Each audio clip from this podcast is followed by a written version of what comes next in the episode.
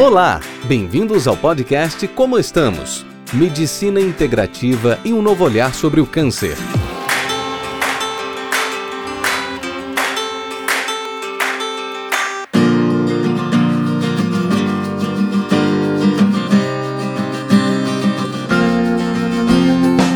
Olá pessoal, tudo bem? Bem-vindos a mais um podcast. Estou muito feliz com esse nosso novo encontro Estou muito feliz com a repercussão dos últimos episódios. Eu gosto muito do retorno que vocês estão me dando. Eu fico feliz por vocês estarem gostando e fico mais ainda de estar aqui com vocês hoje. Hoje eu não tenho convidado junto comigo, mas eu gosto muito também desse nosso encontro, como se tivesse só eu e você batendo uma conversa, tomando um café no final do dia.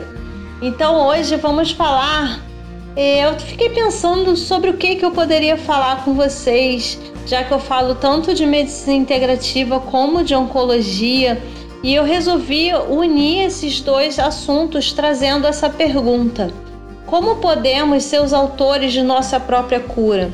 Será que isso é possível? E quando eu pergunto isso, de forma alguma, pessoal, eu estou pensando em abrir mão dos tratamentos convencionais. Nunca farei isso mas a gente tem várias formas de melhorar a nossa qualidade de vida e nossa saúde como um todo, além do tratamento que nossos médicos propõem.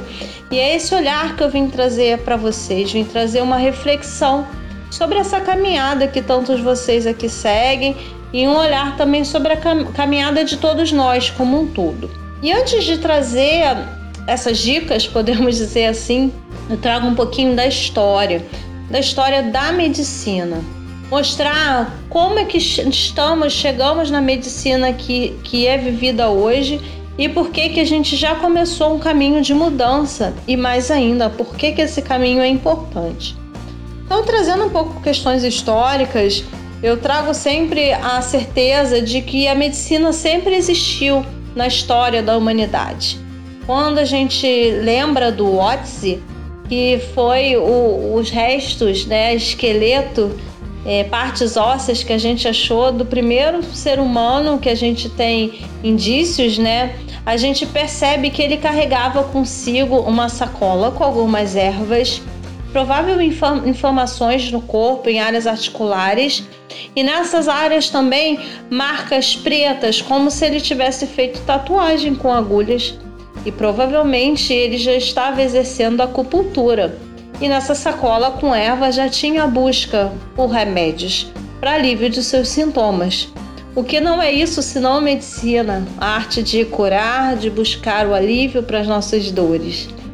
Quando a gente caminha um pouco nessa prática da medicina ao longo da história, eu gosto sempre de lembrar que a medicina não é só o que a gente comprova cientificamente, embora essa nossa maior busca, essa medicina que eu acredito, mas é importante lembrar que muitos tipos de medicina, como por exemplo a medicina egípcia, a chinesa, a hipocrática, a ayurveda, mesopotâmica, são práticas da medicina que a gente não tem dados sempre científicos do jeito que a gente gostaria mas não tem como a gente não ter certeza de que elas eram praticadas com excelência e que traziam benefício para os seus praticantes. Tanto assim que elas percorrem anos após anos um caminho estável dentro de suas sociedades, e isso mostra como elas são eficazes culturalmente dentro de onde elas cresceram. Então, lembrar sempre que a prática da medicina vai além também do que é escrito. Quando a gente chega mais ou menos no século XVII, a gente encontra Descartes e ele tem uma frase célebre que fala: Penso, logo existo. E nessa fala a gente lembra do modelo biomédico que ele afirmava existir e foi um grande ensaio para a desumanização. Quando ele começa a olhar para a medicina, a gente percebe que há um segmento do corpo humano uma segmentação do nosso corpo em pedaços. Então, começamos a investigar mais, por exemplo, o trato gastrointestinal, assim como a parte muscular, a parte óssea. Enfim, o corpo é segmentado e a gente já vê um ensaio das especialidades médicas nessa época isso não era ruim de todo, porque foi assim que a gente se aprofundou no, na pesquisa no conhecimento de várias partes da medicina e nas especialidades. Mas, por outro lado, a gente percebe um afastamento do olhar do paciente como um todo. A mente fica separada do corpo. Quando a gente vai lá para o século XVIII, já início do século XIX também, e aí a gente tem Foucault, e eu gosto de falar esses nomes, embora muitas vezes sejam difíceis, sejam nomes é, mais específicos, mas é um olhar que a gente tem ao longo da história e traz um entendimento da nossa caminhada. Então, quando a gente chega a Foucault, a gente vê nascer a clínica médica, a forma como eu aprendi a medicina.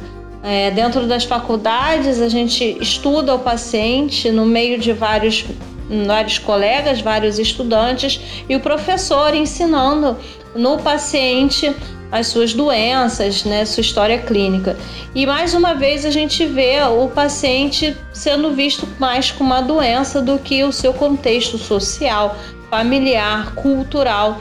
Não é, ele não é visto como um todo. Mais um pouquinho à frente, já no século XIX, a gente vê a revolução bacteriológica e é quando Pasteur e Koch chegam nos antibióticos e mais uma vez a medicina ela fica embasada no tratamento de doenças e não do paciente.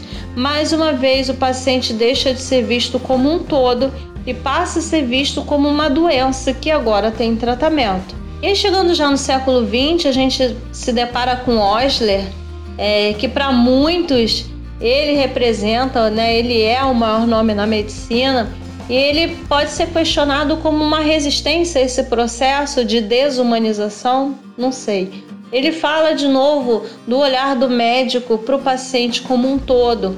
Daquele médico que ia na casa dos seus pacientes, acompanhava a, o crescimento e o funcionamento dessa família, vendo suas questões alimentares, questões do dia a dia do paciente. E aí há essa retomada ao olhar do paciente como um todo.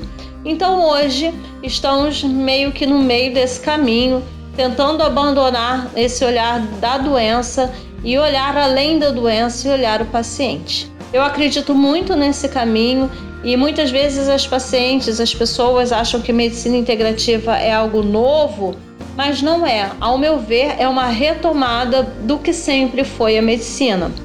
É, eu gosto de trazer também a lembrança do que é medicina integrativa. Acho importante vocês terem esse olhar.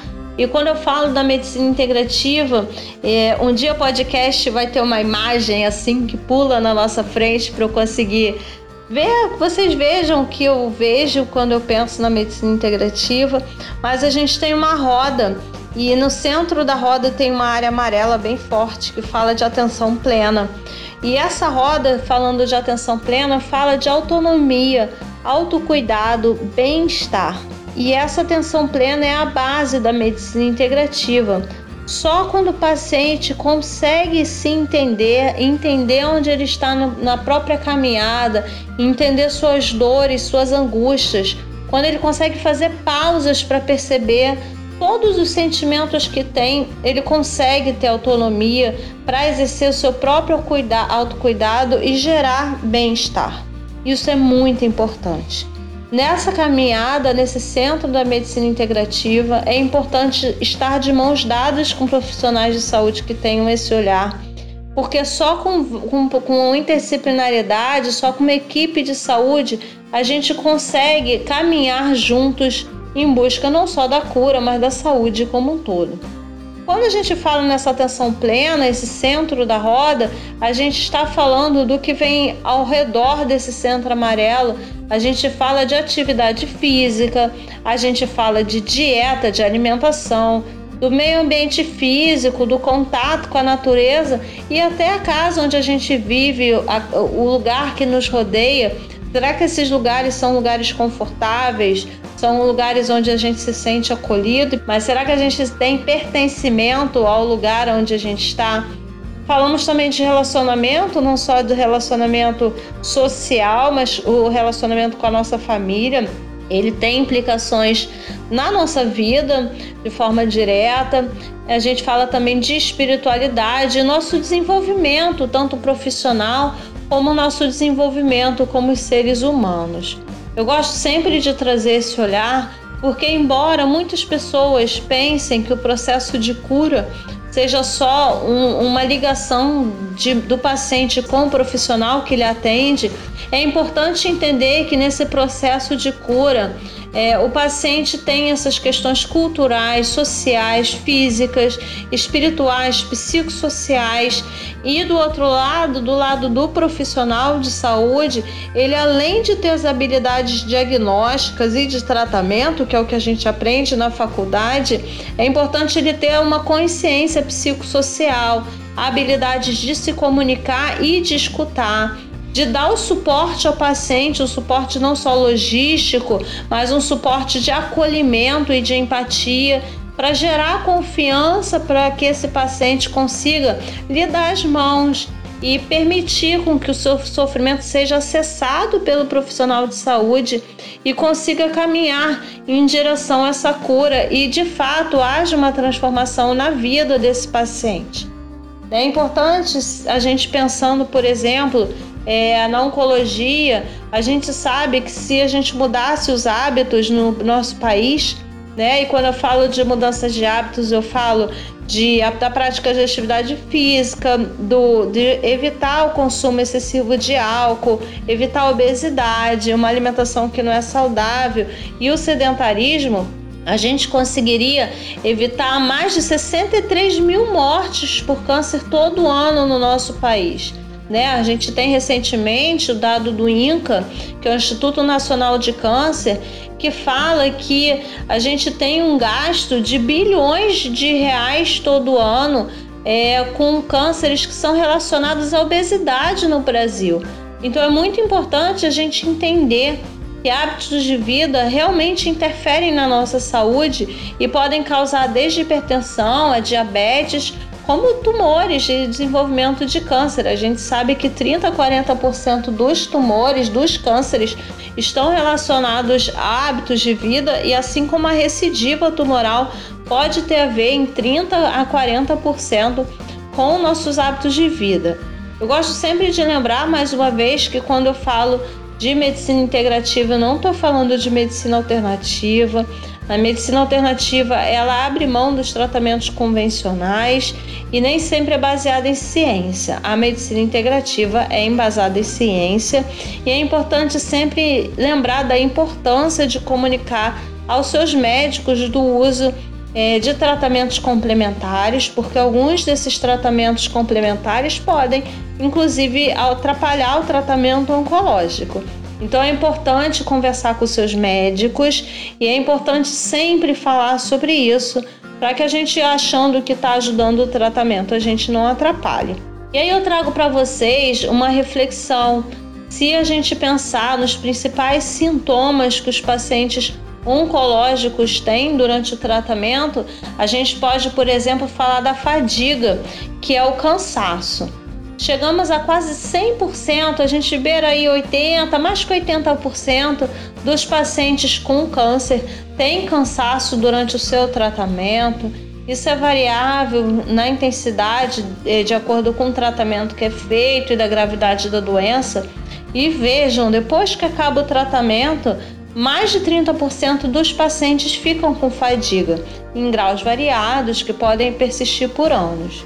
É, a gente tem uma definição da fadiga que gosto sempre de trazer, porque eu pergunto às vezes para o paciente: o que, que você sente? Você sente aí o paciente fala assim, cansaço. Aí eu peço, me descreve cansaço. Como é que é cansaço para você? Aí alguns me falam que é um aperto no peito, um peso nas pernas, um sono, uma prostração, uma falta de ar aos esforços. Então percebo que a fadiga tem uma descrição que varia muito de paciente para paciente. Então, por descrição, a gente sabe que a fadiga, o cansaço, é um sentimento subjetivo, persistente e angustiante de um cansaço físico, emocional e ou cognitivo ou exaustão relacionado ao câncer e ao tratamento do câncer. Então, Pessoas, pensem comigo. Como que um paciente que tem uma queixa tão vaga, muitas vezes tão difícil de se resolver e de se descrever, que muitas vezes pode ser um cansaço físico ou emocional, como que eu vou querer resolver todo esse cansaço com um remédio apenas? É muito difícil, mesmo que o cansaço seja por alguma anemia, e é por isso que é importante a gente falar dos sintomas com o médico, porque é importante ele definir se é por alguma alteração no sangue, se é por causa do tratamento. Mas uma coisa é certa: independente da causa desse cansaço, é difícil existir um remédio que vai resolver esse cansaço como um todo. E é por isso um único remédio. A gente precisa usar o remédio sim, mas várias outras ações a gente pode fazer para diminuir esse cansaço. E aí a gente usa diretrizes né? A gente usa diretrizes aprovadas mundialmente, então eu gosto sempre de falar que o nível de evidência é muito alto, a gente tem um nível de evidência científica importante.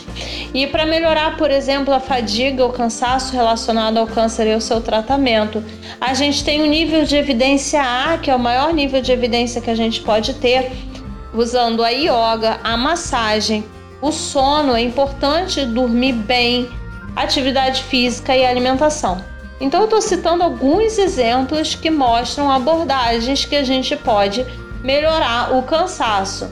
Temos também outros, como temos, por exemplo, psicoterapia, terapias comportamentais, tudo isso pode melhorar a fadiga. Lembrando que quando a gente usa, por exemplo, a atividade física, a gente não está melhorando só a fadiga, a gente está melhorando o sono, a gente está melhorando dores muitas vezes então, sempre que a gente lança a mão de várias abordagens como essa, a gente melhora não só o sintoma principal, como outros sintomas associados. Se eu quiser, se eu puder pensar em outro sintoma que é importante a gente abordar na vida do paciente oncológico, eu posso pensar na dor, por exemplo. 35% dos pacientes oncológicos podem ficar com dor crônica após o tratamento. E essa dor pode ser uma sequela da radioterapia, da quimioterapia, da hormonioterapia até da cirurgia. E lembrar, assim como a fadiga, a dor tem uma descrição muito ampla. A dor é uma experiência de sofrimento físico e emocional, nunca só físico, nunca só emocional, às vezes com um componente maior do que o outro, mas ambos andam junto. Os pacientes podem ter, por exemplo, uma dor é, de 90% só emocional e 10% física, e ao contrário, e mesmo assim ter a mesma dor. Então é importante a gente conseguir perceber que dificilmente eu dar um analgésico vai resolver uma dor do paciente que vai além da parte física. Eu gosto sempre de citar aqui a dor total. A dor total é uma definição que a gente usa muito em cuidados paliativos e eu já vivenciei momentos de pacientes que usavam todos os analgésicos em dose máxima e sentiam dor. E algumas vezes a gente chegava perto desse paciente, ficava escutando um pouquinho, conversando um pouquinho, dando a mão, dando o colo, dando acolhimento, sendo empáticos, e essa dor diminuía. Então, muitas vezes, o acolhimento pode ser melhor e mais efetivo do que o próprio remédio. E é isso que eu quero trazer aqui a ideia para vocês de tudo que a gente pode fazer na nossa prática do dia a dia para melhorar os nossos sintomas. E aí a gente vem de novo com as diretrizes que a gente usa no dia a dia, por exemplo, para controle de dor, a gente tem a meditação, ela tem benefício para o controle da dor técnicas de relaxamento, atividade física, acupuntura, é, terapias comportamentais, tudo isso que eu estou falando tem benefício comprovado cientificamente para a melhoria desses sintomas. Da mesma forma, posso falar do sofrimento. O sofrimento é uma queixa comum, angústia, né, do paciente oncológico e a gente também tem as diretrizes que falam que o mindfulness, exercício, meditação, espiritualidade, grupos de suporte melhoram esses sintomas do paciente. E lembrar, minha gente, que quando eu falo de mindfulness, por exemplo, que é uma técnica de meditação, e eu pratico isso, eu não vou só melhorar o sofrimento do paciente, como eu vou diminuir a sua ansiedade, como eu vou diminuir a sua dor, melhorar a sua qualidade de sono. Quando eu melhoro a qualidade de sono, eu diminuo a chance do paciente engordar, por exemplo, eu diminuo sua ansiedade, eu deixo esse paciente com mais disposição. Então, quando eu faço alguma dessas práticas ou alguma dessas abordagens, eu melhoro o paciente como um todo. É, eu posso falar também da menopausa, né, dos sintomas, os calores da menopausa, que são muito comuns nas pacientes oncológicas. E eu também posso usar acupuntura, mudança de hábitos de vida, prática de exercício e todas as práticas integrativas para melhorar a qualidade de vida desse paciente. Então, com essas alterações, essas abordagens, eu posso melhorar o cansaço, a insônia, a dor, a ansiedade, os calores, as náuseas. São várias abordagens que eu posso ter para melhorar a qualidade de vida desse paciente. Então eu gosto, gosto sempre de trazer é, sugestões para melhorar esse olhar na vida de vocês, né? Eu já citei bastante coisa que a gente pode fazer, mas eu quero sugerir dicas, né? A gente fala pílulas para melhorar essa qualidade de vida. É importante, hoje uma paciente, eu tive um atendimento hoje de uma paciente que estava muito ansiosa, com vários problemas na vida dela como um todo, né, questões pessoais.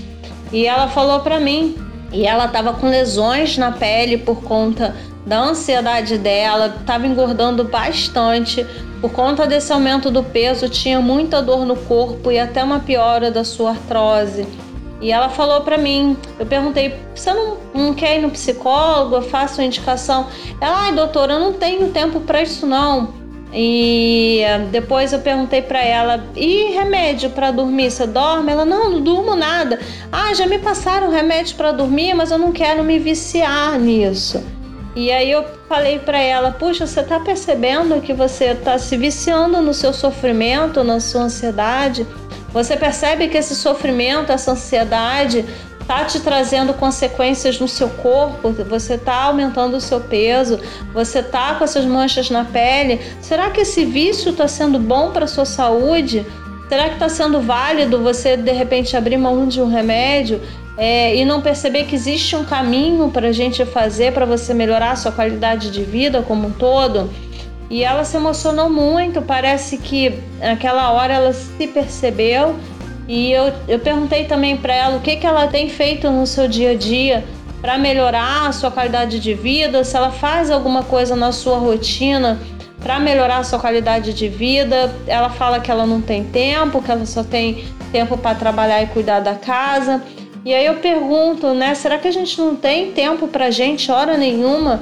meia hora que seja, né? Muita gente deixa só para o final de semana essa hora de, de relaxar, essas, essas pausas que a gente precisa, mas a gente se estressa todo dia. A gente tinha que ter momentos de pausas todo dia para descarregar essa tensão diária, né? Eu perguntei para ela o que, que ela gosta de fazer e ela não sabia me dizer o que, que ela gostava mais de fazer. Ela se perdeu, ela não sabe a sua essência. Será que uma pessoa que cura um câncer não tem direito de ter momentos de alegria e buscar felicidade no seu dia a dia? Então, essas reflexões são importantes para que a gente busque a nossa qualidade de vida. É, enquanto isso, né, sugestões que eu trago de autocuidado, como eu falei para vocês, eu acho importante a gente ter uma hora por dia para gente, todo dia. Pode ser para ouvir uma música, ler um livro, crochê, cantar, caminhar, botar o pé na terra, ficar com nossos bichos de estimação. A gente precisa ter esse momento pra gente. É, se desconectar, né? Que a gente consiga nesse momento desconectar dos problemas, a gente focar em alguma coisa que a gente goste, desligar, desligar é muito importante. É tentar sempre se manter ativo, como eu disse, a atividade física é muito importante. Então, muitas vezes o paciente fala que não consegue ir para uma academia, mas a gente pode é, ver no YouTube. Eu tenho um canal de yoga que eu acompanho, que tem as práticas, tem os exercícios. É, a gente pode fazer alguma atividade dentro de casa, caminhar também. Também preparar o terreno do sono. Muitos pacientes vivem afirmando que não dormem bem, como se dormir fosse uma questão complicada se resolver. E o sono nada mais é do que uma prática, um treinamento, um hábito, né, digamos assim. Então, que todo dia eu tenho podcast sobre isso, vocês sabem, fiz com o João, tá aqui disponível. Mas vocês sabem que é importante a gente ir mostrando para o cérebro que está ficando de noite, apagando luz, desligando televisão, desligando o celular, tomar um banho quentinho, é, botar um aroma, se possível, lavanda, ajuda muito. É, sono, quem não dorme bem engorda, tá, pessoal? Então eu gosto sempre de falar isso porque a gente sabe que sono é importante para o nosso bem funcionar do metabolismo e lembrar que o nosso descanso não é só no sono. No sono a gente está absorvendo muitas informações do dia, então além do descanso do sono, a gente precisa de pausas durante o dia. É, também gosto muito da dica da escrita, fazer um diário da gratidão, escrever nossos sentimentos e sensações. Quando a gente estiver muito nervosa, escrever o que, que aconteceu e o que, que a gente está sentindo naquele momento, para quando o nosso coração acelerar de novo por um momento de raiva ou tristeza, a gente identificar o que nos está trazendo esse sentimento, para que a gente reflita e consiga respirar fundo e seguir melhor. É, ter um hobby, acho muito importante ter um hobby. E ter hobby não precisa ser uma coisa muito complicada, não. Eu tenho alguns. Eu gosto de ler livro, eu gosto de caminhar na natureza, eu gosto muito de jogar com meus filhos. Eu tento pelo menos umas três vezes na semana jogar carta, jogar algum jogo de tabuleiro. E são momentos de risada, até porque rir é muito importante. Rir traz relaxamento, traz conexão com as pessoas e quebra um pouco os momentos de tensão. É importante também ter eventos sociais toda semana. É lógico que a gente ainda está na pandemia, mas a gente precisa se conectar com outras pessoas. Pode ser a distância, pode ser um telefonema, mas uma ligação para saber como quem a gente gosta está, saber as novidades, porque quando a gente faz essa conexão com o outro, a gente tira um pouco o foco das nossas dores lembrando do contato com a natureza. E eu muitas vezes quando eu falo isso, as pessoas falam: "Ah, mas eu não tenho dinheiro para ficar viajando. Aqui onde eu moro não tem lugar para fazer trilha". Gente, até foto e vídeo no YouTube tá valendo, tá bom? É, a gente pode jogar no YouTube cachoeira, é, barulho de mar, e a gente fica olhando um pouquinho aquele, aquele cenário e a gente consegue relaxar um pouco a nossa mente. E é importante sempre respeitar os nossos limites, né? Tudo bem se vocês não está, estão bem, a gente não precisa estar bem o tempo inteiro, não somos super-heróis, então um dia triste, hoje a paciente também, outra paciente que eu atendi, falou assim: Puxa, eu me prometi que eu ia, não ia chorar hoje. Eu falei: Gente, mas chora. Eu gosto quando vocês choram. Quando vocês choram, vocês estão dando vazão a sentimentos que muitas vezes vocês não se permitem. Então é importante entender isso. Eu gosto sempre de falar de um kit de primeiros socorros que estimule os nossos sentidos, né? Quando a gente estiver muito angustiado, que a gente consiga aí ter uma forma de fazer uma pausa e trazer reflexões e relaxamento. Então andar descalço, acender vela, ficar prestando atenção na vela, mentalizar o que a gente quer naquela vela, acompanhar a chama, ouvir música, adoro música, adoro podcast também. Podem ouvir o meu, eu nem me incomodo. São formas da gente se manter no presente relaxar um pouco. Sempre nutrir, desafiar a mente, aprendendo algo novo, ler um livro, assistir um documentário, montar quebra-cabeça, entrar em contato com nossas emoções. Só quando a gente se percebe, a gente consegue mudar de fato.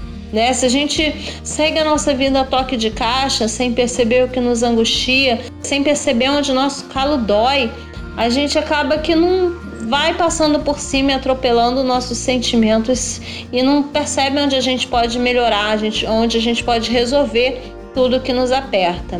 Cuidar do corpo sempre, lembrar da gargalhada, rir faz muito bem. Lembrar que a gente não é o que acontece com a gente, mas é uma escolha, né? É o que a gente escolhe se tornar. Gosto muito de falar que a cada dia a gente merece o seu cuidado, cada dia o seu cuidado.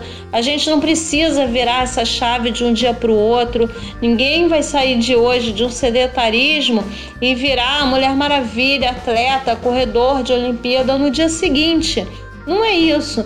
Acho que a gente consiga criar hábitos. Hábitos são muito mais importantes do que virar uma chave de um dia para o outro. Que a gente consiga melhorar 1% a cada dia, que a gente leia um livro cinco páginas a cada dia, que a gente crie esse hábito de cinco páginas a cada dia, para que um dia, quando a gente não fizer, a gente sinta falta. E quando a gente lê o livro, é como a gente pegasse emprestado a cabeça de outra pessoa e ficasse com a nossa quietinha descansando um tempinho.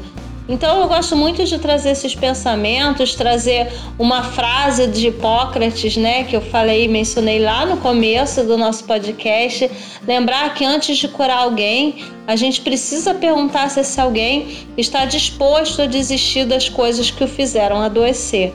É muito comum o paciente procurar um remédio que resolva todos os seus sintomas, todas as suas angústias, como se fosse alguma coisa mágica, como se existisse alguma coisa mágica que de repente pudesse curar todas as suas angústias.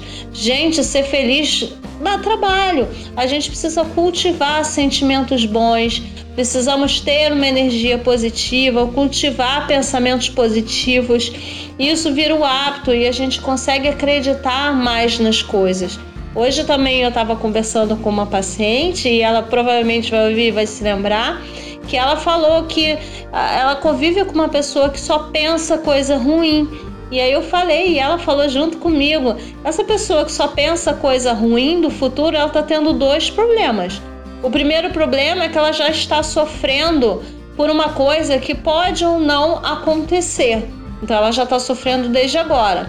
E se essa coisa não acontecer, ela sofreu à toa. Então que a gente não seja essa pessoa, que a gente seja uma pessoa de, de uma energia positiva, que a gente consiga criar hábitos bons, que a gente consiga ter tempo para nós mesmos durante a vida, que a gente saiba identificar o que nos faz feliz e também identificar onde estão tá nossas dores para que a gente consiga passar por elas de forma mais amena. Que, que você vai fazer hoje para se fazer mais feliz? Para terminar esse podcast, que foi um convite à reflexão, eu vou trazer uma música que eu gosto muito da Luísa Caspari que participou de alguns eventos do nosso Papo Rosa. Ela é maravilhosa e essa música é linda e tem tudo a ver com o que a gente está falando agora. O nome na música é Bem-vindo e ela fala da gente se amar, que a gente consiga se amar cada vez mais e ser feliz, porque só quando a gente se ama e é feliz a gente consegue levar essas sensações, esses sentimentos mundo afora. Gente, obrigada pelo carinho de sempre. Eu adoro conversar com vocês. Me mandem sugestões de convidados e de temas. E até o próximo podcast. Um beijo, gente. Beijo enorme. Tchau. Fui!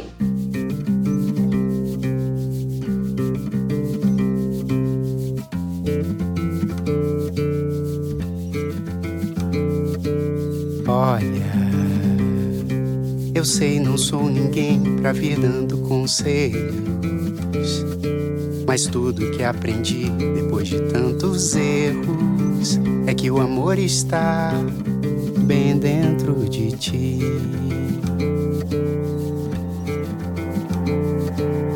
Eu sei que todo mundo espera isso mais depressa.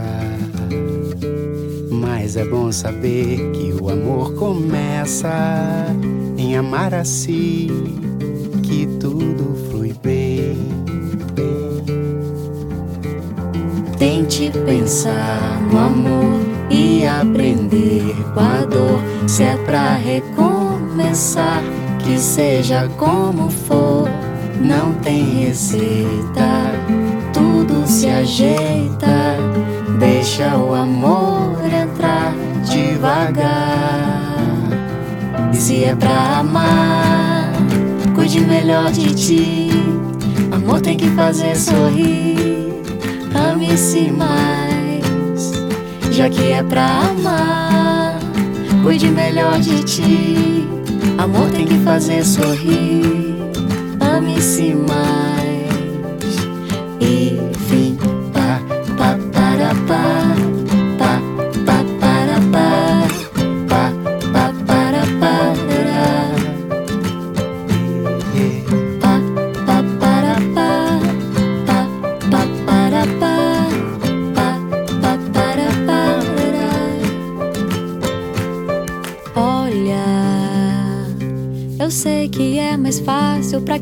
De fora.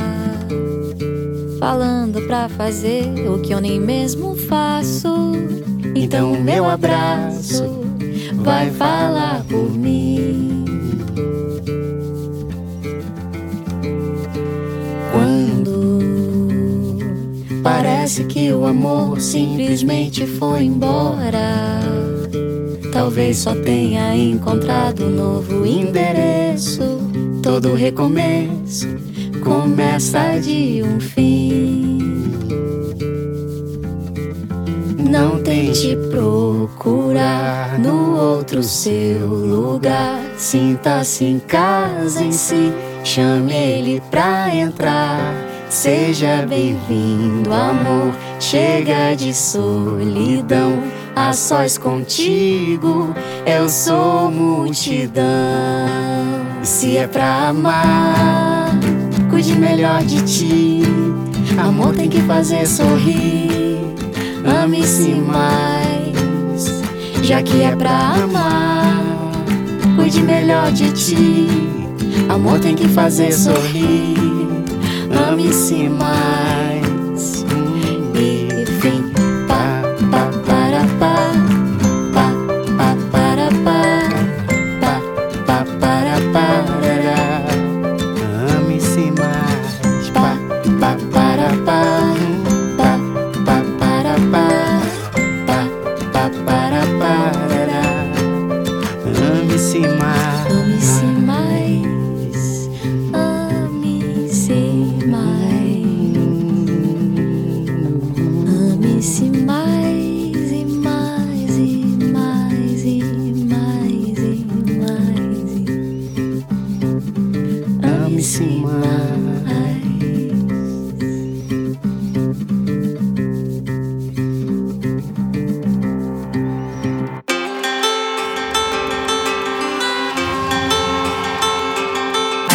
Você acabou de ouvir o Como Estamos, um podcast que fala sobre medicina integrativa e um novo olhar sobre o câncer. Semana que vem voltamos com mais novidades para você.